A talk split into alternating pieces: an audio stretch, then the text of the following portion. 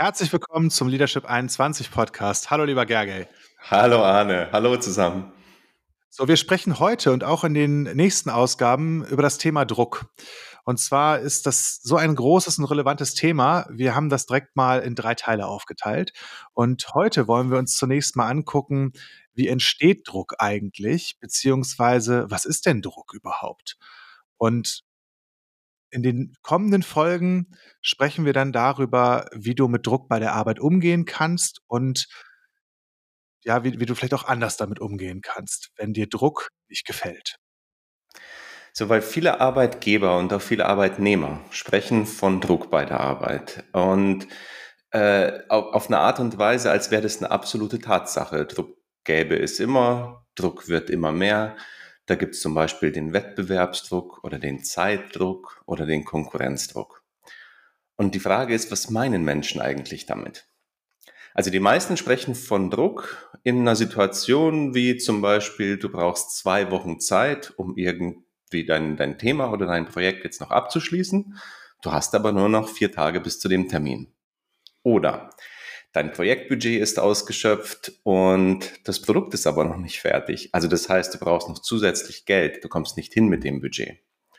Oder die Qualität von deinem Produkt verglichen mit dem Konkurrenzprodukt ist nicht so, wie du dir das wünschst. Also zum Beispiel, wenn du jetzt einen Monitor entwickelt hast und der Monitor, du stellst in den Versuchen fest, geht immer mal wieder nach zwei Jahren äh, kaputt und der Monitor von den von der Konkurrenz, hält aber durchschnittlich sechs bis acht Jahre. So. Und diese Situationen, die sind erstmal unternehmerisch messbar vorhanden. Also das heißt, das sind alles Tatsachen. Und diese Sachen sind erstmal kein Druck, so wie es in einem emotionalen Sinne gemeint ist. Und das ist der erste Druckschluss. Also das heißt, es gibt einen Unterschied zwischen dem, was messbar vorhanden ist und dem, wie du emotional drauf blickst. Denn ähm, Menschen und auch Teams gehen mit so einer Situation völlig unterschiedlich um. Also obwohl die Situation die gleiche ist, ist die Reaktion und auch die emotionale Bewertung dahinter sehr unterschiedlich. Einige zum Beispiel machen sich einen riesen Druck in so einer Situation. Also das heißt, die werden hektisch und äh, wenn Menschen hektisch werden, dann geht bei ihnen die Kreativität runter. Und andere werden ähm, oder andere Aufgaben werden dann von dem Team komplett stehen gelassen und alle fokussieren sich dann genau auf diesen Punkt, der nicht funktioniert. Einige sagen dazu auch Kinderfußball. Also bei Kinderfußball geht es auch genau darum, da gibt es einen Ball in der Mitte und 22 Kinder äh, rennen dem hinterher und alles andere wird stehen gelassen. So. Andere Teams oder andere Menschen bleiben dabei auch in so einer Situation fokussiert. Also das heißt, die suchen sich erstmal die Ursachen raus und gehen in einer sehr pragmatischen und in einer nicht hektischen Art damit um.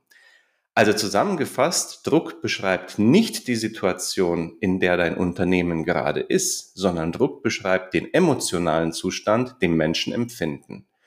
Und Druck auf der Arbeit heißt dann sowas wie, ich bin gestresst auf der Arbeit oder ich bin gestresst in der Arbeit.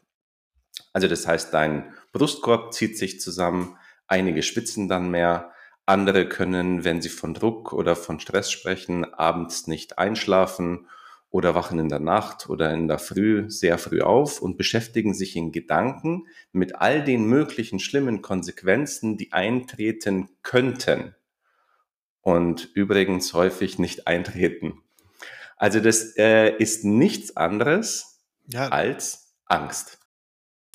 Also zusammengefasst, Situationen, in denen irgendwas in deinem Unternehmen nicht so läuft, wie du dir das vorstellst, die werden immer wieder auftreten. Wie du dich dabei fühlst, und bringen wir das mal auf den Punkt, ob du dabei Angst hast oder nicht, das hat viel mehr mit dir zu tun oder viel mehr mit den Umgangsformen in deinem Team zu tun, als mit diesen Ergebnissen oder den Situationen. Es kann sein, dass du dann irgendwas, was in der Zukunft liegt, befürchtest. Ja, also, dass du, dass du davor Angst hast, vor einem Ergebnis, was nicht eintreten darf. Und es gibt immer Menschen, die Situationen pessimistisch bewerten werden.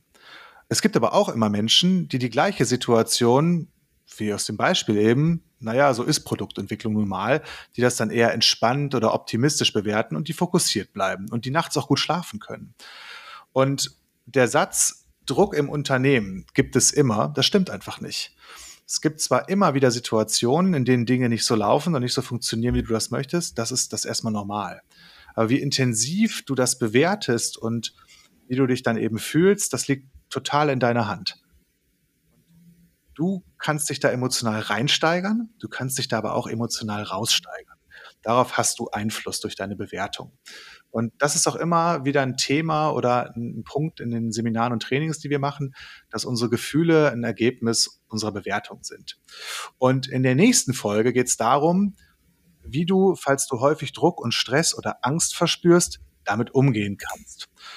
Und dann hören wir uns in der nächsten Folge wieder. Bis dann. Ciao. Ciao. Noch ein Hinweis. Das, was wir als Führungskräfte immer wieder tun, ist das Führen von Mitarbeitergesprächen in unterschiedlicher Form. Manche machen das ein oder zweimal im Jahr, andere jedes Quartal. Damit du dich auf deine Mitarbeitergespräche optimal vorbereiten kannst und sie mit einer klaren Absicht und Struktur durchführst, haben wir für dich einen Leitfaden für Mitarbeitergespräche erstellt, den du dir kostenlos auf unserer Webseite herunterladen kannst. Den Link findest du in den Show Notes. Ich wünsche dir gutes Gelingen bei deinem nächsten Mitarbeitergespräch.